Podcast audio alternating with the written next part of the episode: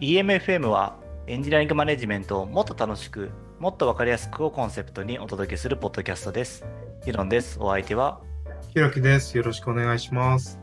佐藤です。よろしくお願いいたします。EMFM では毎回ちょっとためになる情報を紹介していきたいということで、一つのテーマを掘り下げて学んでいこうと思っています。今回はひろきさんがプレゼンターです。ひろきさん、テーマは何でしょはい、今回のテーマは心理的安全性という感じでめっちゃベタベタなおところなんですけど、う完全にお箱じゃないですか。お箱ですね。まあなんかその、このあたりのキーワードっていうのは結構 EM 界隈でもよく聞く話だと思うんで、まあ原点というか、基本的なところから振り返りながら、あの、一体これって何なんだろうっていうところと、もう少し踏み込んで、なんかちょっと語られがちな印象とは違う部分っていうのをしっかり理解していけたらなと思っていて、まあそのあたりを重点的に今日はお話できたらなと思っています。そうですね。あの、じゃあもう本当に基本的なところからなんですけど、心理的安全性っていう言葉のこの入り口、これ佐藤さんなんか心理的安全性って言葉いつぐらい聞きました？最初に聞いたのは、この5年以内くらいかなと思ってますかね。よく聞くようになったなっていうのは、本当にこの数年かなっていう感覚。そうですよね。うん、今もマスに向けてうん。一般的に浸透してきたなっていう感覚はあります。いや、そうなんですよね。僕もその2018年のタイミングで書籍に心理的安全性の話を書いて、その時はまあ知る人ぞ知るぐらいの感じだったんですけど、なんか最近はもう一般的なキーワードとして、あのエンジニア会話以外にも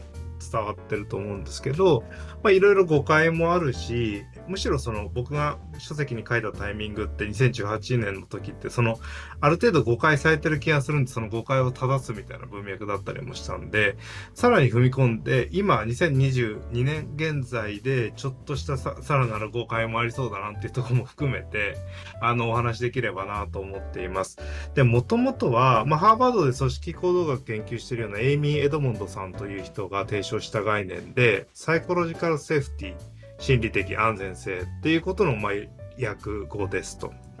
で、有名になったのは、Google 社がプロジェクトアリストテレスという、まあ、労働改革のプロジェクトを、まあ、社外に発表したっていう結果が多く、あの、大きいかなと思っていて、2012年から4年ぐらいかけて、効果的なチーム構成のあの条件とかっていうのを模索していった中で、心理的安全性というのはチームの生産性を高める重要な役割を担っているという話をされましたと。で、それで一気にその、まあ、Google が言うんだからっていう、そういったあポイントもあって広がっていったので、まあ、2016年ぐらいには、あの、世の中に広まってきて、そこから話題になってきたところですと。じゃあ、このキーワードって一体、どんな定義がされているんですかっていうところを、そのエドモンドさん教授の表現するところをそのまま引用していくと、チームにおいて、他のメンバーが自分が発言することを恥じたり拒絶したり罰を与えるようなことをしないというような確信を持っている状態でありチームは対人リスクを取るのに安全な場所であるという信念がメンバーで共有された状態っ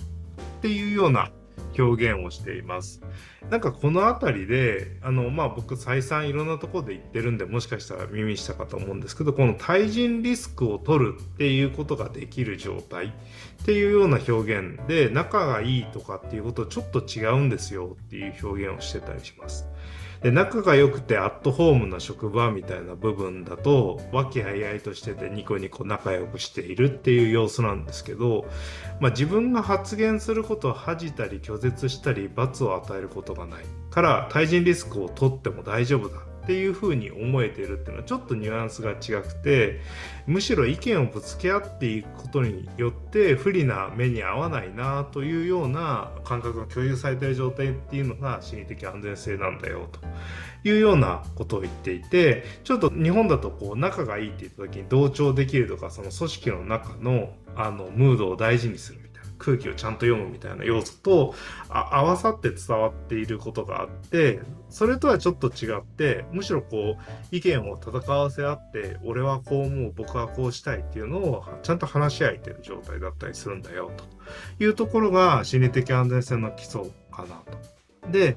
心理的安全性っていうものを、まあ、より深くその表現した時に、まあ、4つの大丈夫と4つの不安っていうところを、まあ、取り上げたりするんですけどまず4つの大丈夫の方はあの1つ目がここにいても大丈夫だと思えること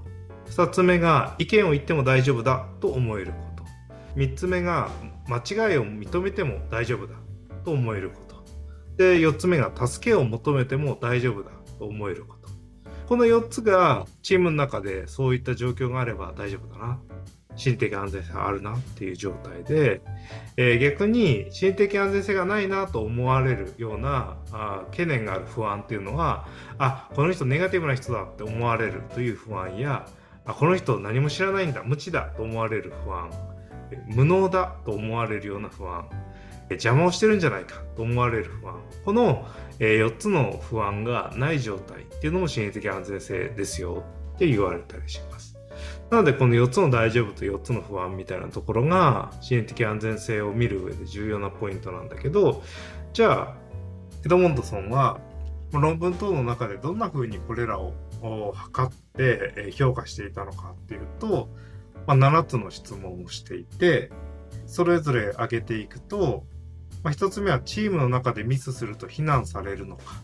大抵非難されるか、イエスかノーか、みたいなことを7段階で答える。えー、2つ目がチームのメンバーは困難な課題も提起し合えると思えるのかっていうところで7段階。えー、チームのメンバーは異質なものを排除することがあると思うか、えー、チームに対してリスクを取る行動をしても安全であると思えるかどうか。え、チームの他のメンバーに助けを求めることは難しいと思うかどうか。チームのメンバーは誰も自分の仕事を意図的に貶めるような行動はしないと思えるかどうか。7つ目が、チームメンバーと仕事をするとき、自分のスキルと才能が尊重され、生かされていると感じるかどうか。なんかこのあたりの表現を結構具体的に辿っていくと、心理的に安全っていうところの表現するところっていうのが、なんかこうフレーズから受け止める、なんか仲の良さそうな雰囲気とか、自分にとって不安がなさそうな雰囲気とちょっと違って、あの、お互いまあ自立した大人として意見を言い合うことに対して、なんかまあ、あの、嫌な目に遭わされないなっていう確信があるような状態っていうのが、まあ、イメージつくんじゃないかなと。で、なんか、逆に、あのー、まあ、当時、その僕が書籍に書いた時、心的安全性若干誤解されてるところがあるみたいなのは、なんかフレーズがすごく気持ちよすぎて、心理的に安全であるっていうことが気持ちよすぎて、その、勝手に想像した心理的安全性をイメージして、なんかこう、プレッシャーがない、ストレスがないっていうところに置き換えすぎてしまう。っていて、なんだかちょっとそれだと生ぬるい職場になってしまったりとか、なんだかそれだとお互いに気を使い合ってるから楽しく過ごせてるよね、仕事のプレッシャーがないよね、みたいなニュアンスに、まあ伝わってしまってる側面があって、その結果ちょっとそうじゃないんだよっていうことを、まあ、当時とか言ってたりしていて、まあ、だだんだんそれも浸透して、ある程度心理的安全性って言葉について調べたことある人にとっては、まあ、そこも、えー、当たり前のことというか、認識されてきたっていうのは、現代のところかなと思うんですけど、どうですかね、ユノさん。最近、心理的安全性っていう言葉の重要のされ方って、なんかアップデートされてきた感じありますか？なんかエンジニアのコミュニティの中だとだいぶこの辺は浸透してきてるのかなという印象があってあの結構さまざまな方々がそのいやそれはちょっと間違った解釈でしょっていうのを突っ込み合うみたいなのもあったし、うん、まあその後も書籍も何個か見たなというところがあって割とその辺の誤解は解かれてきてるかなというところはエンジニア界隈では感じますね。ただあのやっぱりまあそういうのを突っ込み合う文化がまだないようなコミュニティのとこだと、まあ、やっぱりその安心理的安全性という文字面からその安心というのと一緒のようにあの使っている場面は何度か見たなというのはあります。それはあのビジネススクールに行ってる時にも、うん、あの心理的安全性を安心という言葉のとほぼイコールで置き換えて使っているケースを何度か目にしました。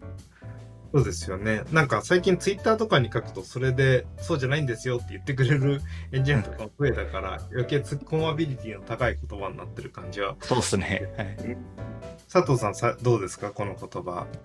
受け止め方を見てて。何でも言っても大丈夫っていう感覚は片方からはある。うん、けれど、相手にとってそれが不快感のある言葉かどうかまでの浸透をしきってないんじゃないかな。つまりその、うん、コミュニケーションってあの2人以上でするものだと思うんですけど、自分は言っても大丈夫なんだっていう場があることっていうのももちろん一つあの条件としてあると思うんですけど、相手にとってそれがずけずけ言われてるみたいな感覚とか、まで配慮してるコンテキストかって言われるとそこまで行ききってないのかなって個人的には思ったりするところありますね。ありがとうございます。でもまさにそのあたりのところを今回は掘り下げて話したいなと思っています。で、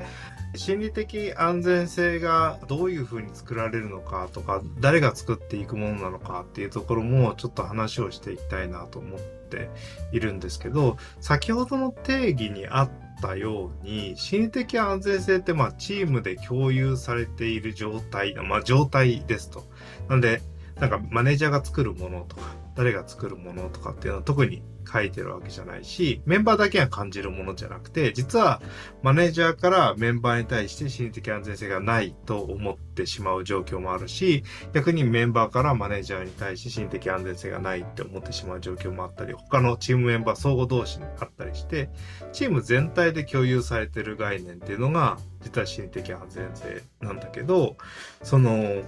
誰かが作ってくれるものみたいなニュアンスもちょっとずつ、えー、マネージャーがワンオンワンで心的安全性がある職場にしようとか会社の人がしようみたいなことを言ってるんですけど実は総合的に作っていくものだよっていうとこも含めてお話しできればなと思っています。でもうちょっとそのさらに掘り下げて話すとそのエドモンドソンのチームが機能するとはどういうことかの中でも触れられていたんですけど心理的安全性っていうのものと責任感、え問題に対して立ち向かっていく意識っていうのは4証言を作るよということが言われていて、まあ、責任意識とか問題に対して立ち向かう意識が高い低いと心理的安全性が高い低いで4証言が作れますと。両方低いと、まあ、無関心ゾーンと言われていて、まあ、その問題に対してなんか対処していこうって思わないから、まあ、全然関心もなくて、えー、自己肯定感も低い状態で、えー、ワークしないっていう状態だったりして、で、もう一つ責任意識がすごくあるんだけど、心理的安全性がないっていう職場だと、不安ゾーンという証言に入っていて、このゾーンだと、まあ、不安に思ってしまって、まあ、ちょっとギクシャクしてしまったりとか、おっかなびっくり動いていくので、ちょっとうまく機能しないと。で、心理的安全性はとても高いんだけど、ぬるま湯的に、責任意識がなくて、ちょっとぬるま湯的になっていますよっていう状況だと、学びがなくて、あの、いろんなことに挑戦していこうと思わないんで、まあ、また、また機能しないよねと。で、機能する部分っていうのは、この責任の意識みたいなものと、心理的安全性の両方が高い状態で、初めて機能したりするんだよね。これをまあ学習ゾーンとかラーニングゾーンとかって言われたりして、このラーニングゾーンにうまく導いていくことが重要だよとかっていうことが、まあ、当初から言われてたりしますと。なんで、心理的安全性だけではなくて、さらにそこに対して問題に立ち向かっていく意識みたいなものも作り込まなきゃいけないと。こういうとこは難しいとこだったりしますと。で、じゃあ、この心理的安全性っていう表現は、その、先ほどの定義によると、チーム内で自由活発にちゃんと議論とか意見ができて、それをお互いに戦わせ合っても、まあなんかあ、ひどい目に遭わせられないという信念が共有されている状態だったりするんだけど、まあこの状態にならないパターンっていうのってどういうことがあるかっていうと、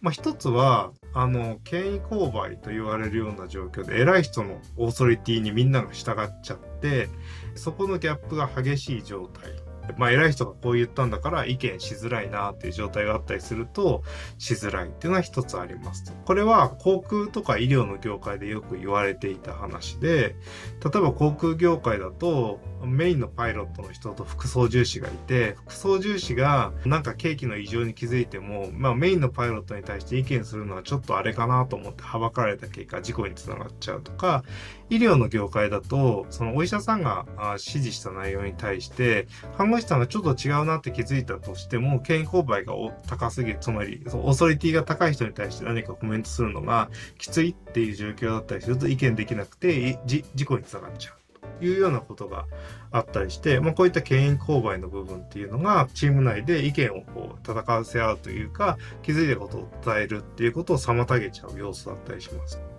それ以外にも、まあ、同調とか相互依存みたいなものっていうのが、チーム内の意見を出すっていうのを妨げたりする要素があって、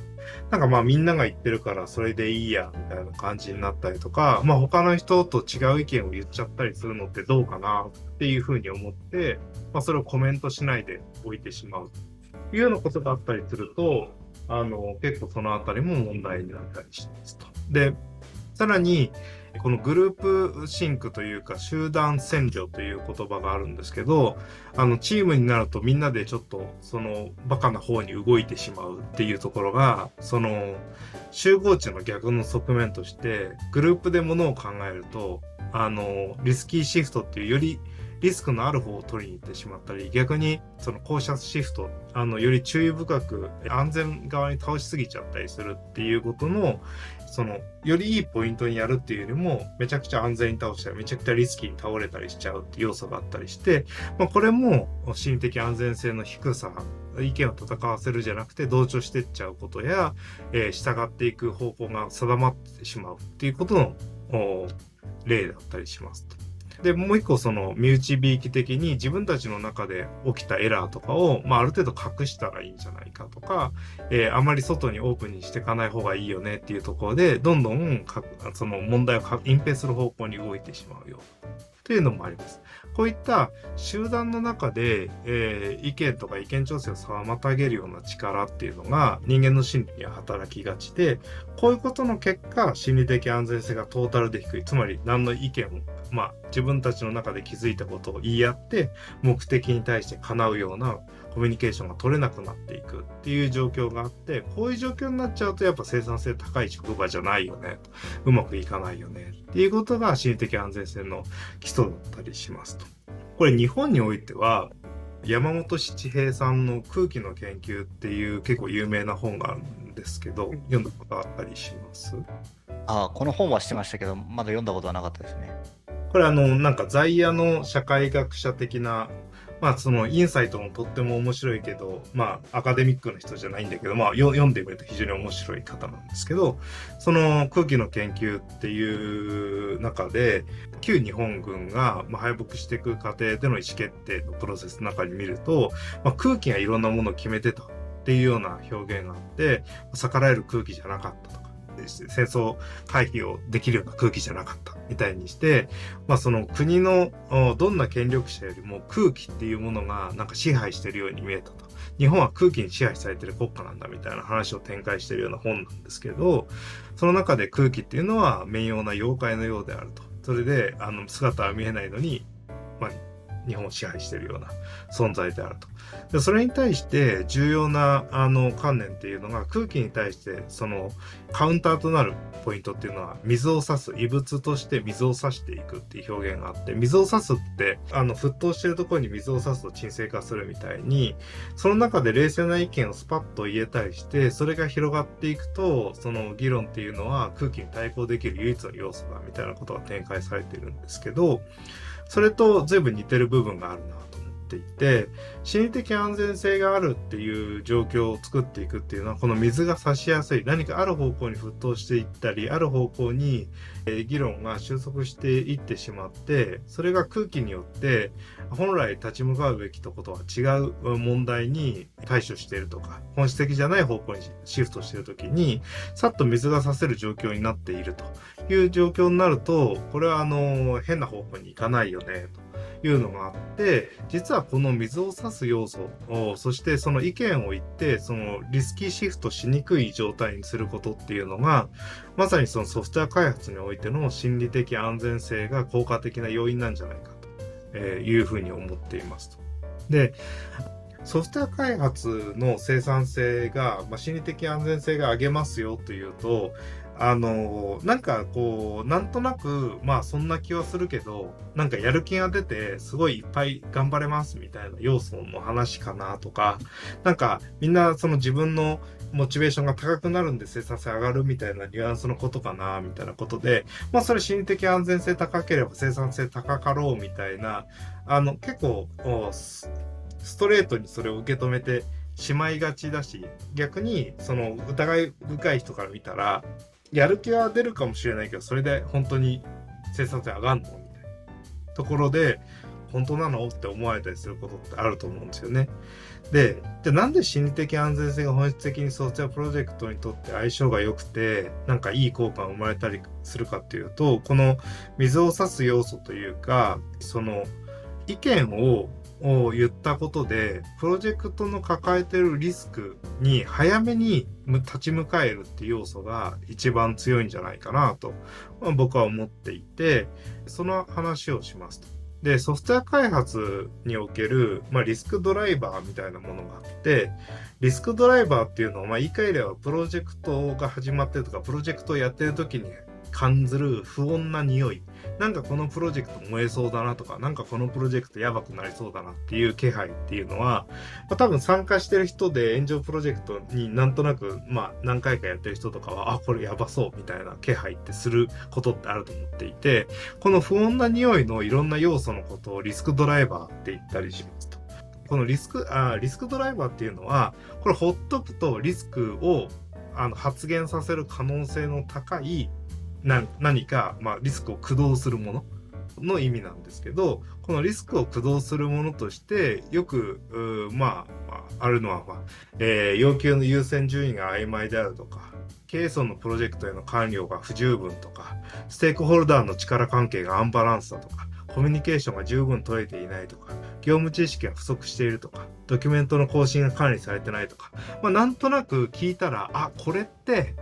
ちょっとや、ちょっと危ないかもなと思う要素として、えー、出てくるものなんですけど、これが IPA の資料とかで、まあ、このまとまってて、これに対してどう対処しますか？みたいなのを、まあ、トップダウン的に対処していきましょうみたいなことが書かれてるんだけど、でもこれ見ると、ああ、あるよね。これってソフトウェアのプロジェクトの中で何か後半になってからどんでん返し食らったり、何かひどい目にあったりする時の気配そのものだよね、みたいなことがいっぱい並んでるんですけど、これに対して、ちょっと前々から気づいてるんだけど、言えない状況のまま前に進んじゃったプロジェクトこそギリギリで炎上して、早めにこれなんとかしましょうよって言って動けてると、なんとか進化できるみたいな要素のオンパレードなんですよね。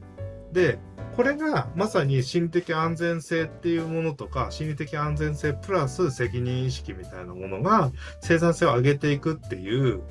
一個のポイントで、そのプロジェクトの不穏な気配を感じた時に、まあまあでも今わざわざちょっと話題にしてことを荒げることないでしょ。っていう風に先送りしてしまったものが全部プロジェクト後半で爆発するじゃないですか。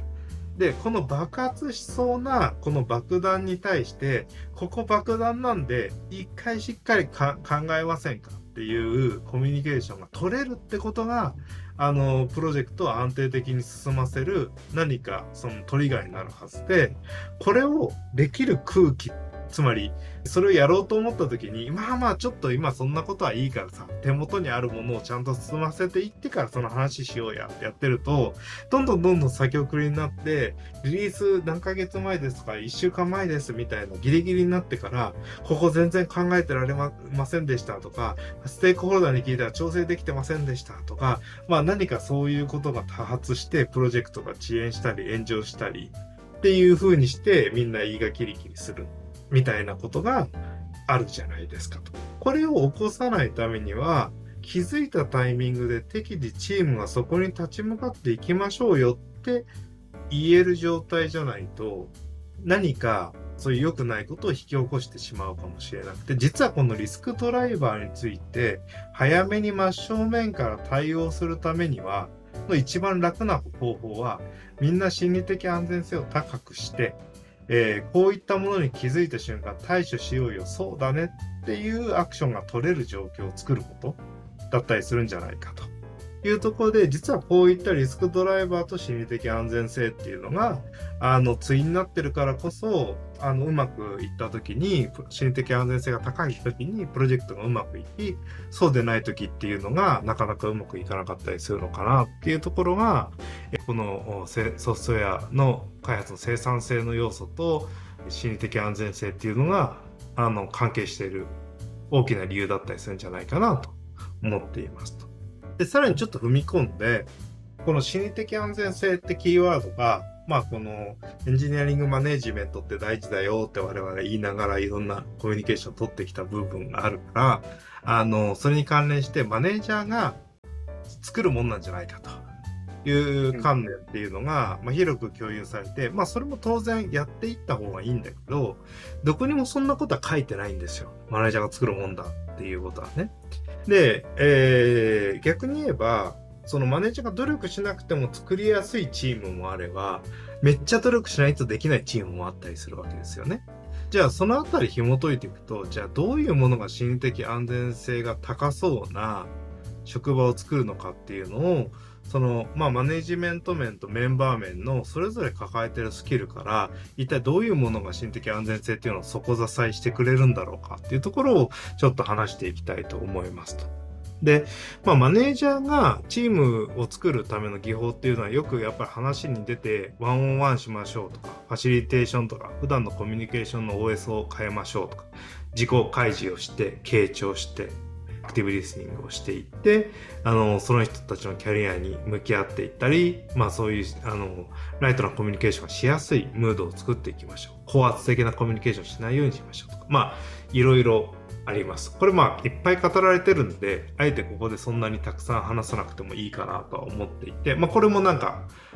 個別の技法については EMFM でどっかで触れたいんですが、それは置いといて、じゃあ今度メンバーの方の特性みたいなところっていうのを考えると、実はそのメンバーの力というかメンバーのベーシックに抱えている力がある一定の力が高いと、この心理的安全性って気づきやすいし、そうじゃないと難易度が急に上がっちゃったりしますと。で、まあそれどういうところかっていうと、例えば、あの、うまくいかない例としては、まあ不安にさらされやすい人だったり、まあ言語化がうまくできない。攻撃性とか回避性が高い強いメンバーがいたりすると、これ途端に心理的安全性を作るためのその土台って難しくなって、チームの中に一人でもそういう人がいると、そのネガティブな要素っていうのはどんどんこう伝播していってしまって、みんなのその全体で作っていくためのムードなんで、結構難しくなってっちゃったりするんですよね。で、これがチームギークとかだと、トキシックなトキシックピーポーというか、有害な人みたいな表現がされてたり、あの、及川さんの。エンジニアリングマネジメント、キャリアパス。あ、そう、キャリアパス。マネジメントキャリアパスか。マネジメントキャリアパス。の本だと、はい、まあ、ブリリアントジャークっていう表現がされてたりしていて、まあ、そういった、ちょっと自己肯定感の土台があまりしっかりしてない状態の中で攻撃性あのとか言語化がうまくできない不安にされやされやすいっていう人だったりしてまあそういう人がいたりすると、まあ、伝えあの作りにくくなっちゃったりします。まあ、有害な人チームギークだと、まあ、他人の時間の尊重をしないとかエゴの強さ、えー、その完璧主義すぎるとか被害妄想的だったり、まあ、コミュニケーションが未熟で、こう、なんか煽ったりするような文章を使っちゃったりとか、まあ、すぐその何かをくれくれくんになってしまったりする人みたいな表現がされてたりして、まあ、こういった、あのー、人がいたりすると非常に厄介になってしまって、チームゲークとかだと、まあ、こういった有害な人っていうのは有害な行動をとる人。っていうのの、まあ、対処の仕方っていうのは一定書いてあるんだけど、まあ、最終的にはどこかでその人たちその人がチームにいない状況を作るっていうのも有効な手で、えー、こういうネガティブなこうコミュニケーションを取りすぎる人っていうのが1人いた場合に生産性どのくらい下がるかっていうとやっぱりあのチーム全体の生産性を劇的に下げちゃうみたいな研究結果もあって、あの、ちょっとした、まあ、あの、この人できる人なんだけどな、みたいなことに、まあ、肯定しすぎちゃうと、チーム全体をネガティブな方向に導いてしまうから、対処した方がいいよね、みたいなことが書かれてたりしますと。じゃあ、この、こういう行動を取ってしまう状況っていうのを、あのまあ、一体どういう基礎的なスキルであったりとか人間関係のスキルがギャップがあるとこういう行動をとってしまいやすいのかっていうところにも注目が必要があって多くの場合その自分が不満に思ってるとか何か感じてることがあったりする時にそれを主張するためのプロトコルをあまり持ってなくてちゃんと言語化できなかったりそれを自分の意見として他人を傷つけずに伝えるためのアサーティブなコミュニケーションみたいなものが取れなかったりする。まあその訓練をそんなに受けてなかったりするとか、そういうそのスキルと自分の専門スキルとの、IQ のギャップが激しい人っていうのはそういう状況にこうさらされがちであ何かやばいなって気づいてるから伝えなきゃいけないと思うんだけど伝える手段を十分に持ってないからそれを変換できなくてうまく伝えられないみたいなこともあるから、まあ、そのスキルのギャップがあの大きかったりするとやっぱりチームの中で活躍しようと思った時にあのしにくくなっちゃったり他の人の生産性も下げたりするから実はその自分自身が周りのメンバーの心理的安全性下げちゃうみたいなこともあるかもしれないからそれをしないためにはちゃんと自分の主張を言語化するためのスキルみたいなものも必要になってきますと。でここについてのトレーニングってあんまり受けてない状態だとなんか知らないけど伝わらん。で伝えるべきことが難しければとかややこしければややこしいほどなんで伝わんないんだっていう思いが強くなっちゃって、被害妄想やパラノイア的になっていき、より攻撃的なコミュニケーションになっていきっていう負のサイクルが起きたりするから、その、伝えることの力っていうのも個々人にとっては必要で、で、まあ、それがまあ、アサーティブコミュニケーション、アサーションってあの、よくその、プログラムの中で、表明って言われるテクニック、プログラミングテクニックがあると思うんですけど、ここにはこの心理値を満たすはずのアサートのコードを入れておくと、何かそれでミスがあった場合に勝手に落ちてくれるから、プログラムの中に表明入れておくと、テストを書くのと同じように安全性が高まるよね、みたいな。あ話なんですけど、アサーションっていうのは言明すること。言明するっていうのは、その、ちゃんと自分の主張を表現すること。なんですけど、断言することとかそういうことなんですけど、そういったことがうまくできるといいよねっていうのがアサーティブコミュニケーションで、このスキルとしては、まあ、フレームワークとしてデスク、DESC のデスクって言われるようなフレームワークがあって、D が describe 事実を伝える。E が explain で気持ちを表現する。S が specify で提案お願いをする。C が choose で choose で選択結果を示唆するみたいにあのどんな順番で自分の考えてることを伝えればいいのかっていう時に自分の気持ちと事実を分けましょう。提案とお願いをはっきりさせましょう。その上で選択肢を提案しましょう。みたいなことがまあ、フレームワークであったりするんだけどこのトレーニングあんまり受けてないと気持ちと提案お願いとしてほしい、まあ、察してほしいようなコミュニケーションと混在した状態でパッと話しちゃうからそうすると、そのごちゃごちゃのコミュニケーションの中から読み取ってくれるかどうかっていうと、うまくいかなくて、えー、うまくいかないがゆえに、俺の話が伝わらないになっていって、えー、より攻撃的なコミュニケーションを転化しちゃうかもしれないから、まずは、その、自分の中での違和感を言語化するためのそして正しく主張する能力っていうものを育てていくと心的安全性っていうのは作りやすいチームになるし自分がそれ弱いなと思ったら一定のトレーニングした方が楽に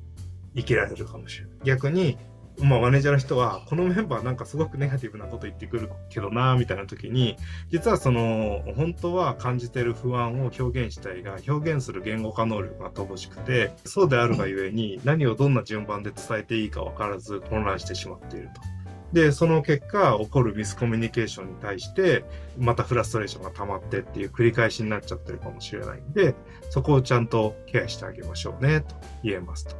で、さらに、もうちょっと踏み込んで言うと、何かあって困ってるって言った時に、この相手に対してしっかりと主張するってことは、その主張した結果、周囲の人にお願いをしなきゃいけないんですよね。何か変わってほしいとか、こうしてほしいとか。で、でこうしてほしいっていうお願いをはっきり自分の中で持つって意外と心理的ストレスの高いことで慣れてないと人に何かお願いするのってめっちゃ辛いことなんですよね。なんかこれあの僕もなんかそのちゃんと言われるまで確かに人に物頼むのってなんかハードル高いって思ってるところがあってなんかちょっとした営業行動みたいなのをしっかり仕込んで行くと、なんか人から何か頼んで断られる経験っていっぱいやるから、あの、そういうのトレーニングになるんですけど、そういうトレーニングを一回もしないじゃないですか。あんまりエンジニアの場合営業とかもないし、駅前で飯配って断られるとかあんましないから、あの、人に物を頼んで断られるっていう経験とか、頼んで断られたらどうしようっていう中でコミュニケーションをする経験ってそんなに積まないんですよね。そうすると、その相手に察してほしい的なコミュニケーションを結構しがちになってしまうし、あの、その明確に頼んで断られるっていう体験に対しての慣れがなさすぎて、例えばマネージャーとかリーダーの時にちゃんと頼めないとか、あるいはメンバーの中自分の要求があってもこれしてほしいってはっきりと言えないみたいなところは結構あって、じゃあこれってなんでそんな風に嫌なんだろうと思ったら、実は頼む方はあのめちゃめちゃしんどいこと、えー、関係性が悪くなったらどうしようとか断られたらどうしようとか頼んだことがうまくやってもらえなかったらどうしようとかこれは本当にフェアなお願いになってるんだろうかとか頼んだことによって下に見られたらどうしようとかっていう風な様々な脅威にさらされてる状態で人は人に物を頼むっていうことをしなきゃいけない。それに対して受け止める方はあの、物頼まれてやってあげるっていうのは、なんかそんなに嫌な行為じゃないし、なんかいいことしてあげたなぐらいの気持ちになるから、比較的頼まれる方としてはそんなネガティブな感情なくて、あ、やれるかなまあ、難しかったらごめんねって言うしかないけど、あのまあ、頼まれること自体は本当は嫌なことじゃないのに対して頼むことは嫌すぎるっていう、この非対称性があって、これが頼み慣れてない人にとってはすごい激しいハードルになっちゃうから、できれば察してほしいの度合いが高まっちゃうんですよね。で、こういったその様々な脅威を、えー、同時に満たすようなことが頼むっていう行為だから、実はこんな実験があって、韓国実験で有名なミルグラムが70年代にニューヨークの地下鉄で席を譲ってもらうように依頼するという実験をしたところ、その席を譲ってくださいって言って頼んだら、快諾してくれた人、OK って言ってくれた人が7割いた一方で、お願いした方の被験者はストレス値がすごく高まって、で、結果的に身体症状に現れる人も出てくるみたいな。で、この当時の70年代のニューヨークの地下鉄ってもっと殺伐としてたから、その今我々がその席譲ってくださいって頼むっていうレベルとはちょっと違ってたらしいんだけど、やっぱりその席譲ってくださいっていうことに対して、あの、もう何のエクスキューズもなしに伝える、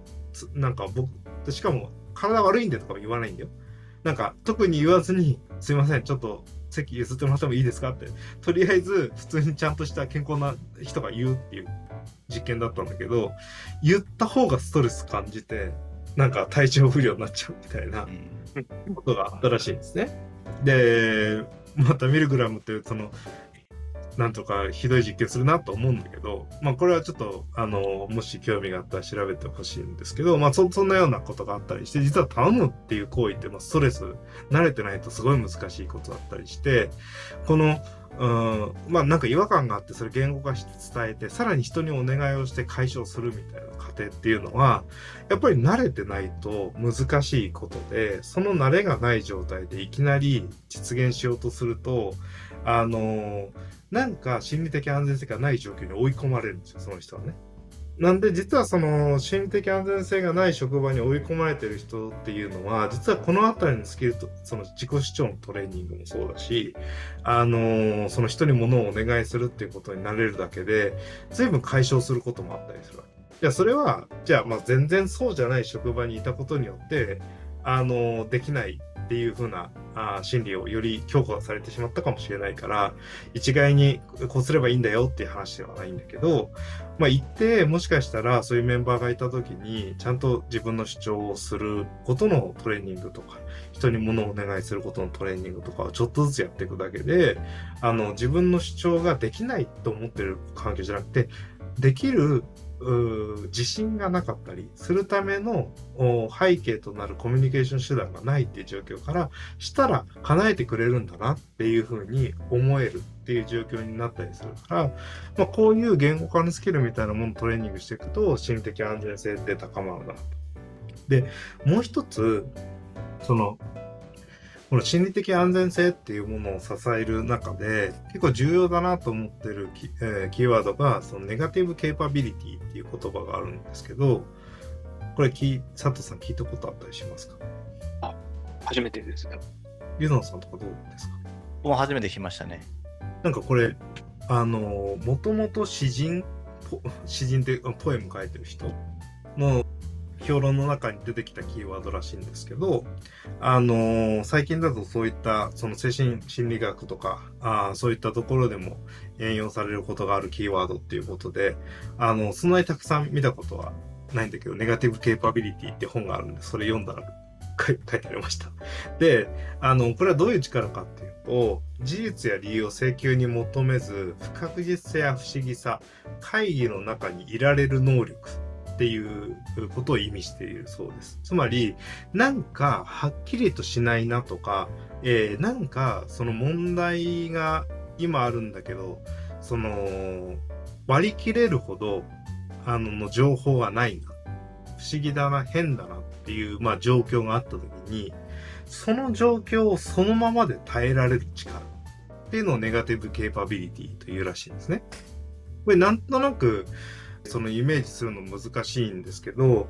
人間には何かその不可解な状況であった時にその不可解な状況を分かろう理解しようっていう力が本能が結構強くて特にその問題解決したいとか理屈でちゃんと把握したいって思うエンジニアにとってのなおさら不可解な状況っていうのを不可解なままうん一旦こういうことが起きてるとしようって言って受け止めて判断停止する状態ってすごく辛いんですよ。うん、だけど、これの状態に耐えられる人ほど、その、それに対して、あの、何か圧力を感じて、ネガティブなことを言ったり、請求に結論を出して大き、あの、強いことを言ったりせずに済むんで、あ、なんかわかんないけど、もうちょっと見てみようみたいに思える、その、一回その分からない状況を受け止めて留保する力みたいなものがネガティブケーパビリティですと。で、これは別の言い方すると、ピロンって人が、まあ、哲学で言ってたエポケ、判断停止。何か、まずはありのままに事象を捉えて、すぐに分かった状態に、まあ、しようとはしない態度とか力を持つということっていうのが結構重要で、えー、これ何かっていうと逆にこのネガティブケーパビリティがない状態つまりそのちょっと不可思議な状態不確定な状態があった時に請求に結論を求めてしまう本能っていうのが強い人っていうのはデマとか陰謀論とか新興宗教にはまるとかすぐ分かりやすい結論を提示してくれる何かに飛びついちゃったりしていてこの人が悪いから今こうなってるんだとかこういう巨悪が存在するからこうなんだ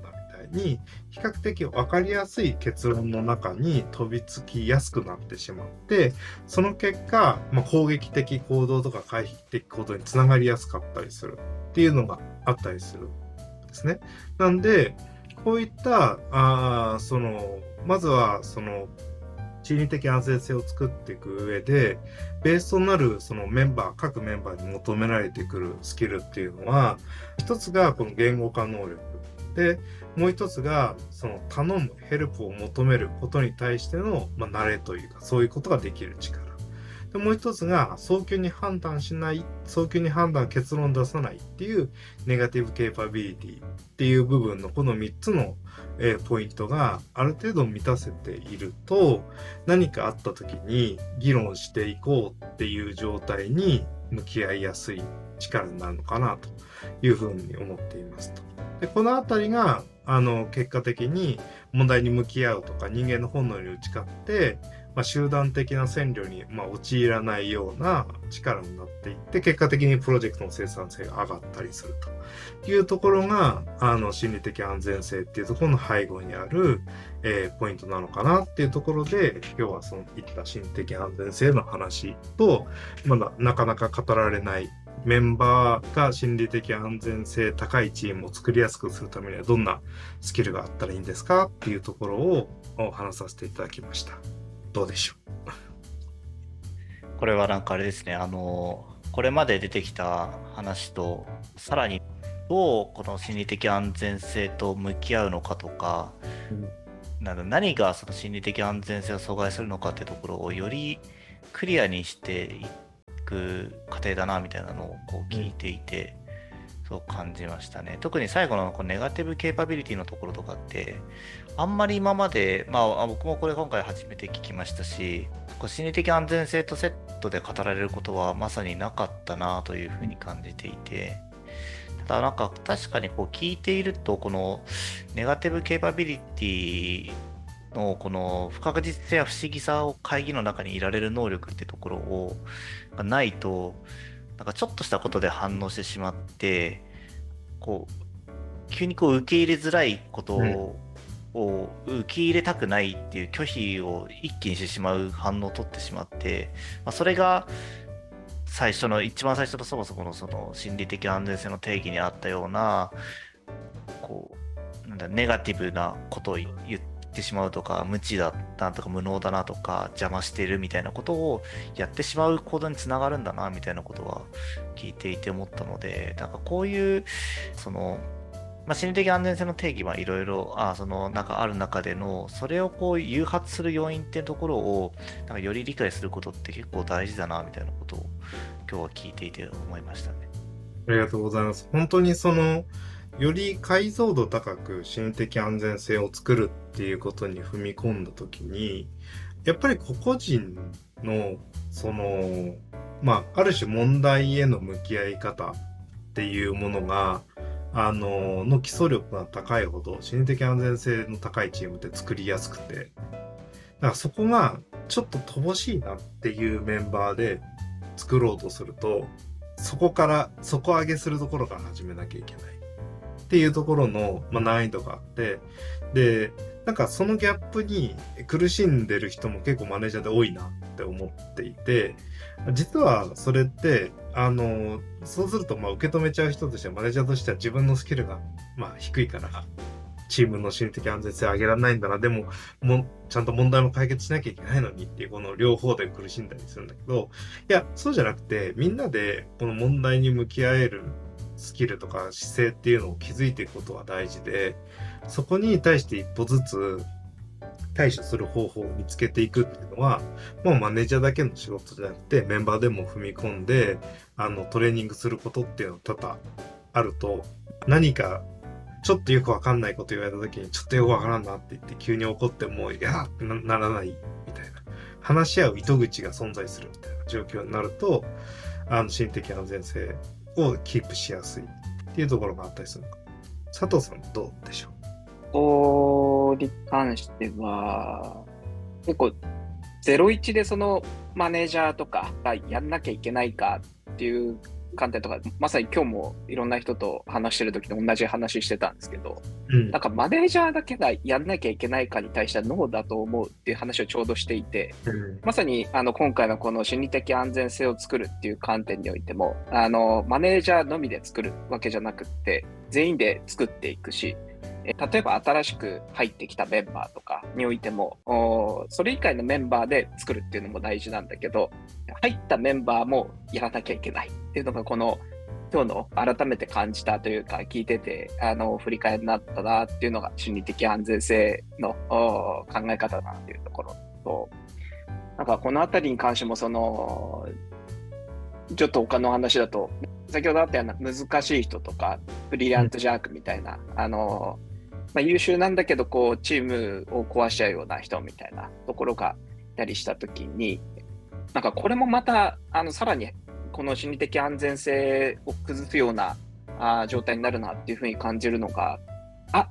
あ誰かがなんかこういう辛いまさかりを投げたみたいなことがなったときに、そこでこう、その2人があ関係性悪いなっていうのを周りも感じることで、なんかすげえ言いにくいチームじゃんとかっていう風になると、それもそれで、あのー心理的安全性が下がる要因なんじゃないかなっていうのも聞いてて感じたんですよ。うんうん。なんか、あれは関係が崩れてるっていう不安感があったりするから、やっぱりなんかそこでどうしたらいいんだろうっていうのをさっき聞きながら思ってたところで言うと、やっぱりその、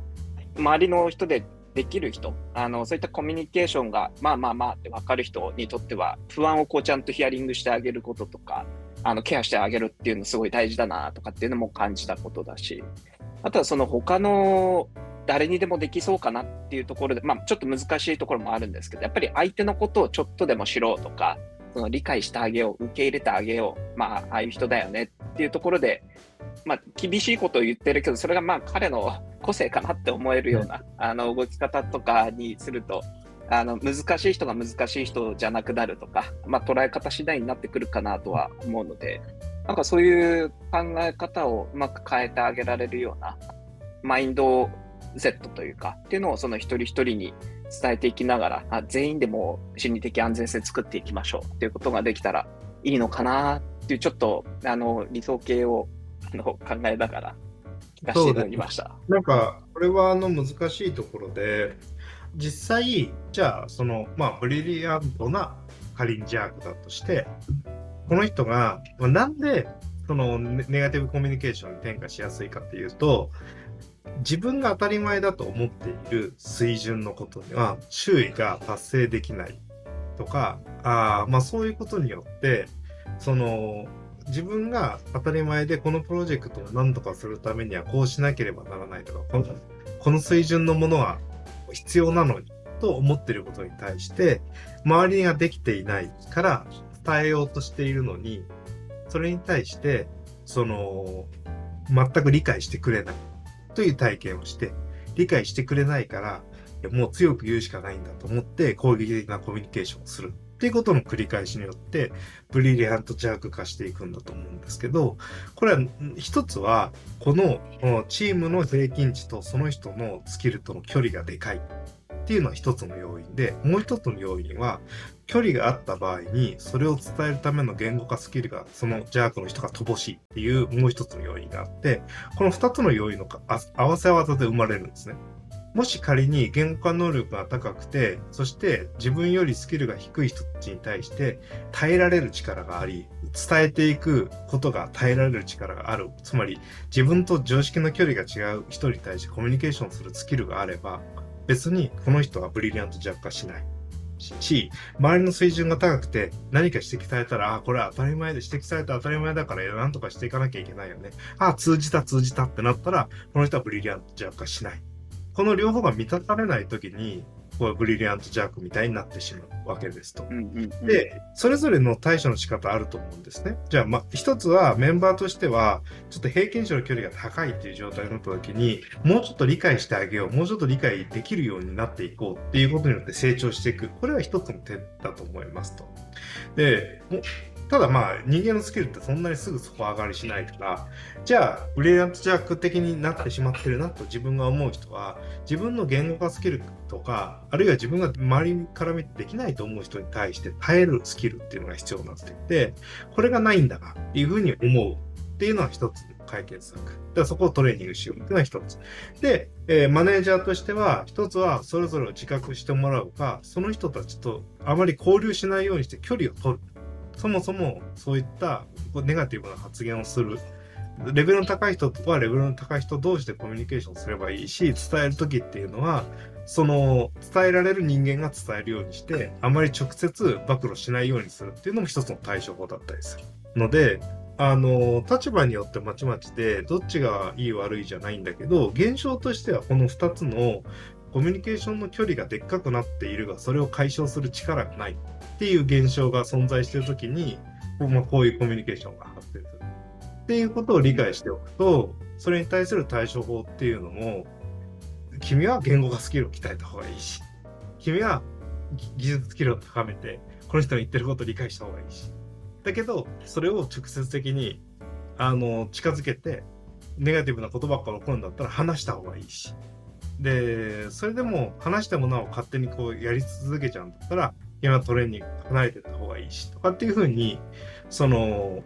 対処の仕方っていうのを、そういったその原理原則というか考え方に基づいてやると、なんか、まあ、あんまり辛くならないかなっていうか、問題に向き合いやすいかなと思ってるんですよね。で逆にその原因が分かんないとなんでこんなコミュニケーションしてるんだろうとか、なんでこんな言い争いになってるんだろうみたいなことになってしまうから、あの、そこを、まあ、受け止められるように、えー、まあ、見えるようになってくるといいのかなと思いますね、マネージャーの人はね。うん。あの、コミュニケーション距離が遠いっていう事実を知っているというか、なんか、あの、認識していると、まあ何か対処がしやすいよなっていうのはあるんですけど、うん、なんか本人が自覚をしていないと、こうその、なんか行動をこう顧みるというか改めるっていうことがやりづらいよなみたいなのを思っていて、そうですね。まあ、これはなんか権威勾配とももしかしたら近いことなのかもしれないですけれども、うん、まあ例えばなんだろうなそのずっとメンバーから、えー、として入ってやってきて、途中でマネージメントをやって、より、その、まあ、EM としてやっていくってなった時に、なんかメンバーとしてのノリで言ったことが、まあ、マネージメントをする立場としての発言になっている時に、うん、あの思ってる以上に周りよりもそのなんだ発言権が強くなってしまっているっていうことに気づかずに、あの無邪気にいろいろ発言してしまったがゆえに、本当は距離が離れてるのにその権威をすごく感じてしまうというか、うん、距離が本当は離れていることを認識せずに必要以上に強く言ってしまってるっていうことは、うん、まああるんじゃないかなみたいなのは今聞いていて思ったんですよね。それを指摘するっていうのは結構なんかあのだからなんかそれを自覚するっていうのはもう大事だよなっていうのは思いましたね。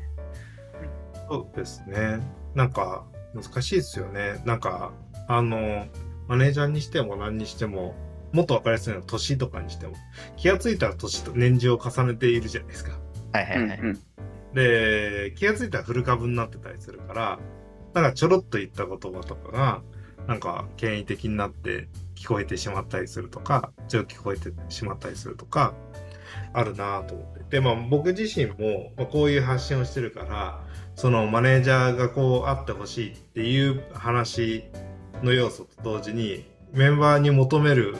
ものがこういうスキルがあるんだよっていうことって一定のリスクがあってあのこれは単に現象としてこうなってるからどうしたら解消するかってそれぞれの話でしかないと僕は思ってるんですね。だからあのあらゆるシチュエーションでメンバーが頑張ればいいとも思わないしあらゆるシチュエーションでマネージャーが頑張ればいいとも思ってない。それぞれがそれぞれまあ状況を理解して努力すればいい、まあ、解決したかったら努力すればいいし、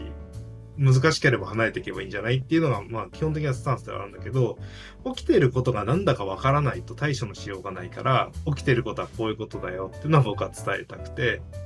で、それがわからないと苦しいだろうな、とは思ってるんですよね。なんで、結構なんか、あのー、他の会社では、えー、別にそのちょっとできる人ぐらいだった人がなんかちょっと平均値の低いところで何とかしようと思うとなんかブリリアントジャックっぽく扱われちゃったりとかその逆とかを見てたりするすごいブリリアントジャックっぽくて手に余ってたような人がなんか優秀な人たちがいるだけのチームに入ったらすごい輝いてパフォーマンス発揮するとかあったりすると単にこれコミュニケーションの距離だけの問題じゃんって思ったりするわけですね。はいはい、でもそれが俯瞰して眺めれてないと何が起きてるかわからないから、その、その中にいる人は不安の底にまあ、叩き込まれるというか、なんでこんな攻撃的なこと言われるんだろうとか、なんでこんなこと言うんだろうとかって、まあそういう、あのこんなこともわかんないんだろうとかっていうことの連鎖になっていくかもしれなくて、まあそういうところが心理的安全性をこう、損なわせていってしまうっていうのは、構造が見えてりゃ解消可能な問題だし、まああるいは逆にお互いが、あの欠けてる点を補って対処していけることかもしれないので、まあ、あんまりその不幸な形になってほしくないなっていうところは僕が今日本当は伝えたいポイントなんで、まあ、そのあたりが伝わるといいなって思いました。はい。というわけで、今回はこういった心理的安全性と心理的安全性でちょっと語られないポイントについて話しました。えー、いかがでしたでしょうか？それでは、ありがとうございました。ありがとうございました。ありがとうございました。